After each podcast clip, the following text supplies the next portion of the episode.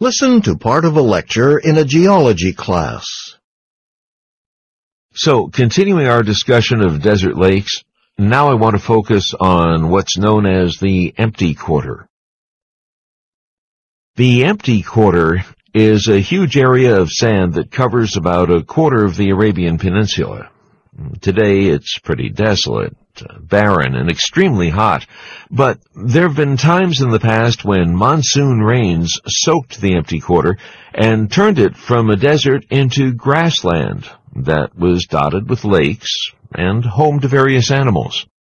There were actually two periods of rain and lake formation.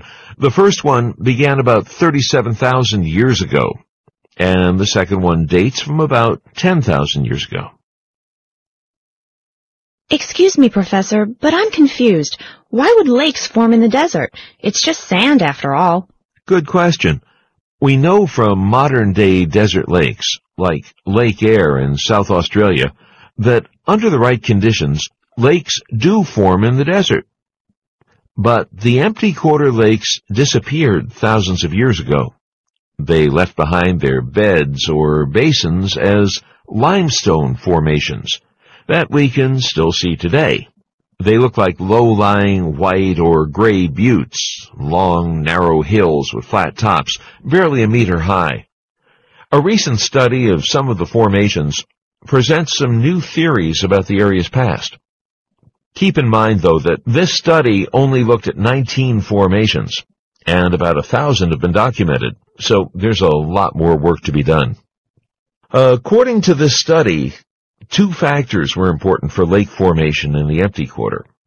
Uh, first, the rains that fell there were torrential, so it would have been impossible for all the water to soak into the ground. Second, as you know, sand dunes contain other types of particles besides sand, including clay and silt.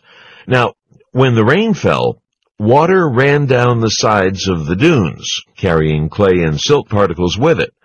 And wherever these particles settled, they formed a pan, a layer that water couldn't penetrate. Once this pan formed, further runoff collected and formed a lake. Now, the older lakes, about half the formations, the ones that started forming 37,000 years ago, the limestone formations we see, they're up to a kilometer long, but only a few meters wide and they're scattered along the desert floor in valleys between the dunes. So the theory is the lakes formed there on the desert floor in these long narrow valleys. And we know, because of what we know about similar ancient desert lakes, we know that the lakes didn't last very long, from a few months to a few years on average. As for the more recent lakes, the ones from 10,000 years ago, well, they seem to have been smaller, and so may have dried up more quickly. Another difference, very important today for distinguishing between older lake beds and newer ones, is the location of the limestone formations. The more recent beds are high up in the dunes. Why these differences? Well, there are some ideas about that, and they have to do with the shapes of the sand dunes when the lakes were formed. 37,000 years ago, the dunes were probably nicely rounded at the top, so the water just ran right down their sides to the desert floor. But there were thousands of years of wind between the two rainy periods, reshaping the dunes. So during the second rainy period, the dunes were kind of chopped up at the top, full of hollows and ridges, and these hollows would have captured the rain right there on the top. Now, in a grassland and lake ecosystem, we'd expect to find fossils from a variety of animals. And numerous fossils have been found, at least at these particular sites. But where did these animals come from? Well, the theory that has been suggested is that they migrated in from nearby habitats where they were already living. Then, as the lakes dried up, they died out.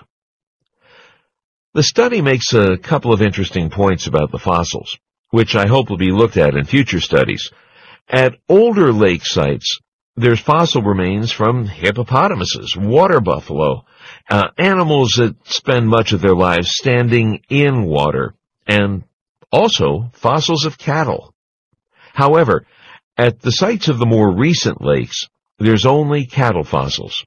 Additional evidence for geologists that these lakes were probably smaller, shallower, because cattle only use water for drinking, so they survive on much less. Interestingly, there are clam and snail shells, but no fossils of fish. We're not sure why. Um, maybe there was a problem with the water. Maybe it was too salty. That's certainly true of other desert lakes.